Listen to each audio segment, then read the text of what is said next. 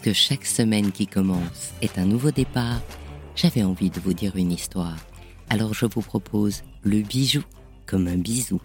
Il était une fois J'aime Genève de novembre 2022. Cette cinquième édition de J'aime Genève m'a enchanté, sous le signe du dialogue entre les exposants et les organisateurs, entre la joaillerie d'hier et les créateurs de demain, entre les gemmes de toujours et les montures intemporelles. Alors je vous partage mes découvertes à travers les paroles des acteurs de la joaillerie et des pierres précieuses que j'y ai rencontrés. C'est parti pour une saison capsule de 8 épisodes.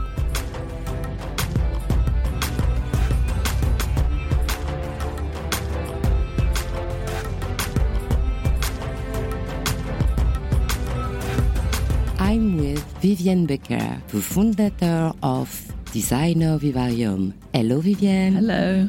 How come this idea to make Designer Vivarium?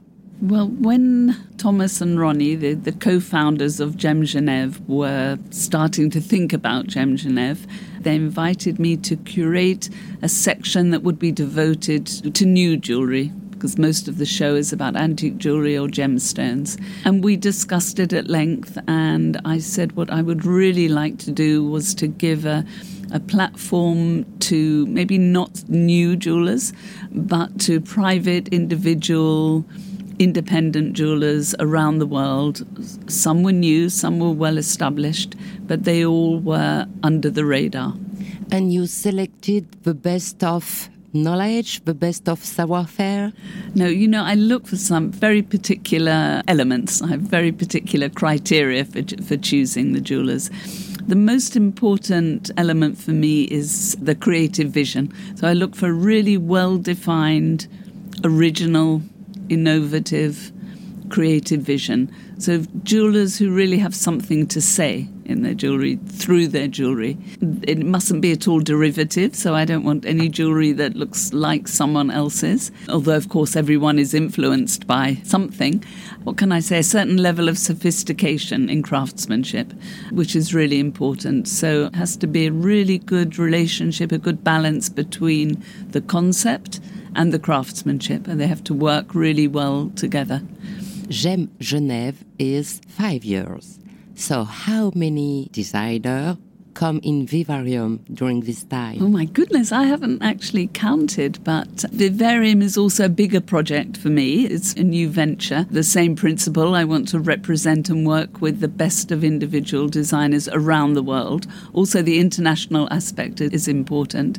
So, we have now in our Vivarium stable, if you like, 15 or more more designers. So I think the first design designer Vivarium at Gem Genève, we had maybe eight or 10. The same for the following years. This year in November 22, it's a smaller smaller show, so I have four jewelers, and that's why I called it a Vivarium Quartet.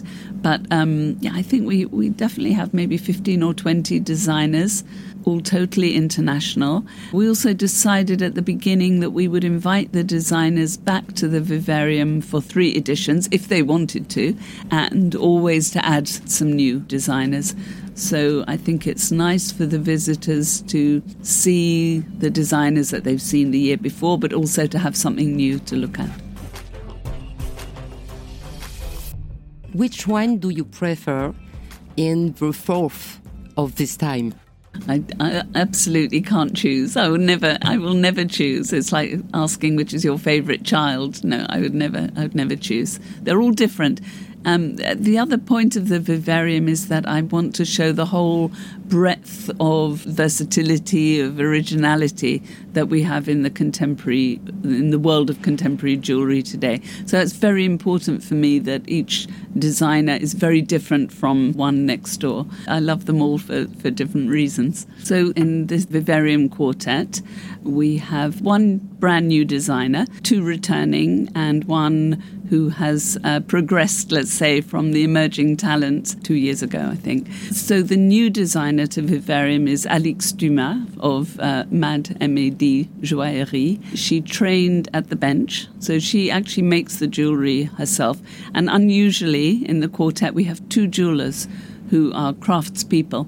Alix studied jewelry design and she trained and she worked for some years for one of the most renowned high jewelry ateliers in France before deciding to launch her own collection um, in 2020, so during lockdown, after the birth of her two children.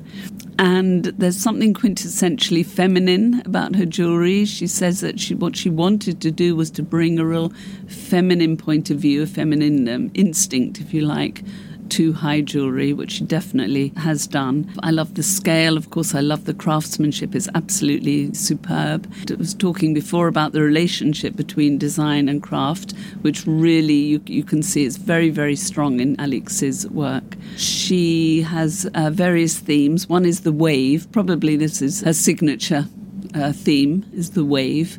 Um, so it's naturalistic, but it's very stylized. Uh, it's very fluid, of course. The wave, there's a lot of movement, um, a lot of dynamism. She has a huge double ring, the Hokusai wave, uh, which just like flows with light and color across the hand, across the fingers. And in her wave bangle, which again is beautifully fluid, you can see her speciality, which is handcrafted fretwork. So that's pierced open work, which she hand saws herself, um, which is very beautiful. So there's a feeling of volume, a feeling of movement, but the jewels are always very light and the colors are, are subtle and rich. Alix really encapsulates very important trend in contemporary jewelry, and that's the shift from representational figurative designs to stylistic portrayal, of nature, which intended to capture the emotions that we feel, the emotions that are generated, say, when we look at a wave.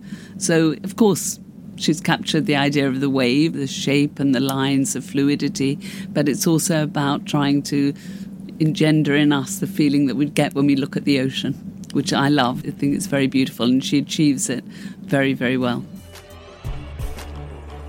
Next is uh, Philippe Loras, who's also uh, French. He's uh, based in Paris.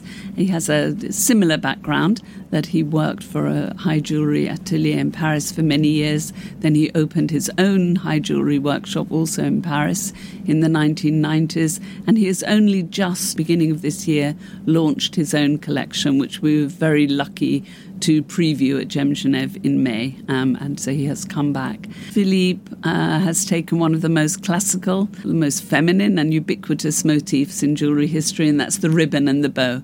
So obviously connected to femininity, connected to, to fashion, but he's made it entirely modern. It's very three dimensional in a way that I have never seen before, which is what I, I love about it. The ribbons look as if they're floating as if they're alive. Ribbons aren't alive, you know, as if they're movement, as if they're real. They have this great fluidity, but almost as if he's captured a frozen movement, like that moment of tying a bow. He's captured that, and they're very beautiful. And again, the, the workmanship is superb. He has set stones, diamonds, and a lot of pink sapphires in black rhodium plated gold. So that also makes them makes them very modern.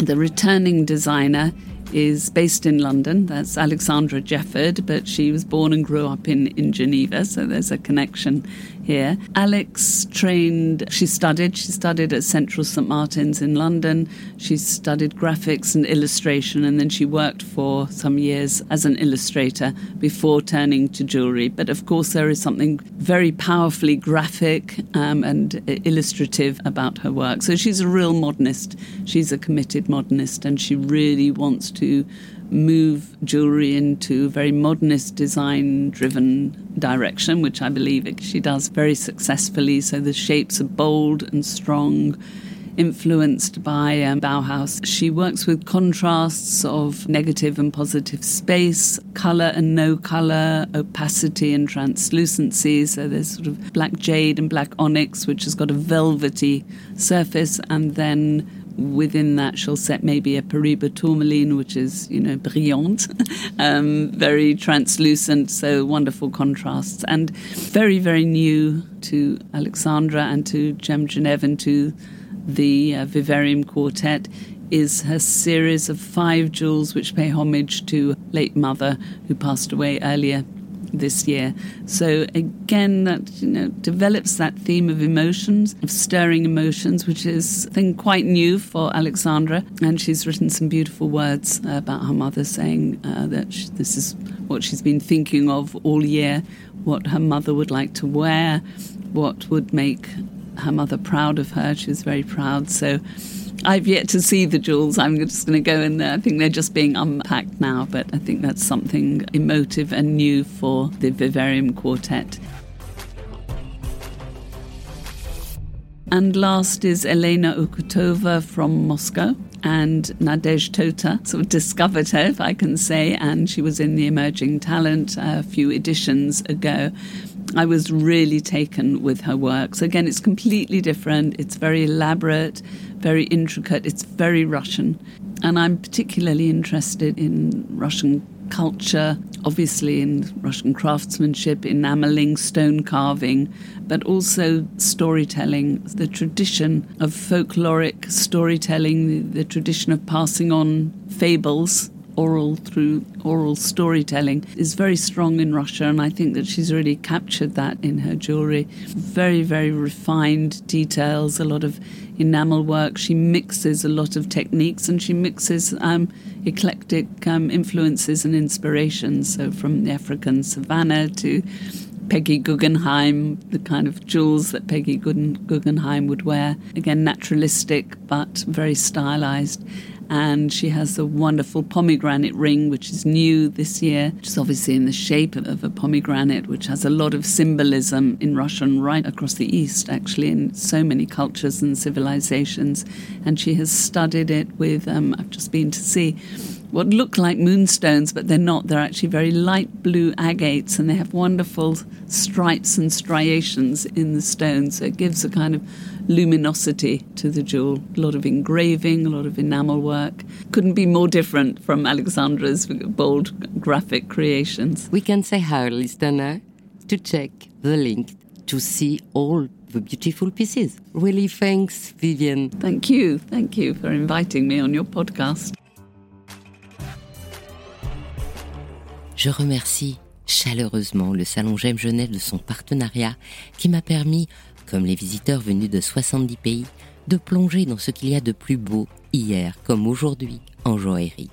Bien sûr, pour vivre les conférences, les dédicaces, les workshops, il faudra venir en mai. Je suis Anne Desmarais de Jotan et je donne une voix aux bijoux. Et si vous aussi vous avez envie de faire parler vos bijoux et votre maison, je serai ravie de vous accompagner pour réaliser votre podcast de marque ou vous accueillir en partenaire dans mes podcasts natifs. Cette saison capsule est particulière car elle crée un reportage en plusieurs épisodes. Les huit émissions de ce podcast, Le bijou comme un bisou, succèdent à l'interview de Vivienne Becker dans le podcast Brillante et précèdent de quelque temps celle d'Alice Minter, ce qui vous offre plusieurs possibilités d'entendre les points forts de J'aime Genève. Faites-moi plaisir, abonnez-vous à ces podcasts et partagez vos épisodes préférés sur les réseaux sociaux. À tout bientôt en 2023 et bisous comme un bijou.